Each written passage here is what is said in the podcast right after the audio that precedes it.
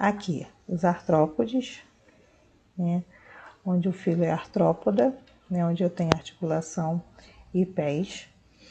Ela é muito numerosa, né? tem que possuir cerca de um milhão de espécies já conhecidas. O corpo é bem segmentado, tem apêndices articulares como pata, antenas, é, possui um exoesqueleto resistente né, e impermeável formado de quitina.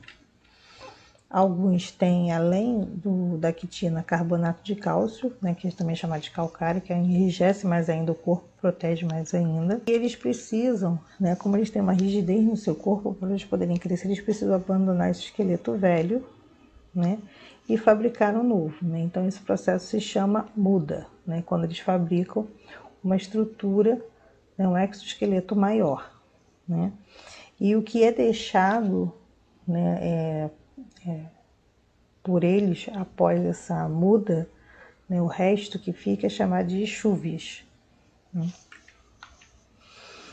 Eles são classificados em insetos, crustáceos, aracnídeos, diplópodes e quilópodes, né, sendo que o inseto é o que tem mais diversidade. Aqui eu achei tão legal botar esse mapa mental né, de artrópodes com cada característica de cada um.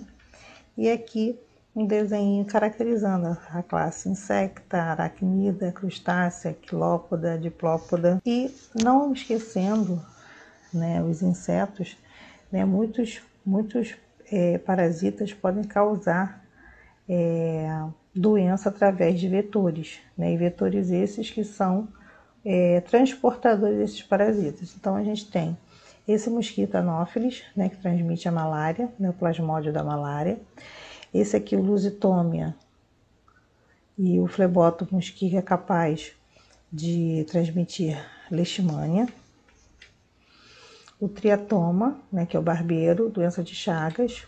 O Aedes aegypti, né, causador da dengue, chikungunya, zika e febre amarela. Então, eles são, né, eles transportam esses, esses né, vírus, parasitas, que conseguem é, desenvolver doença no homem quando ele está se alimentando, né? E deposita esses micro-organismos na pele do indivíduo.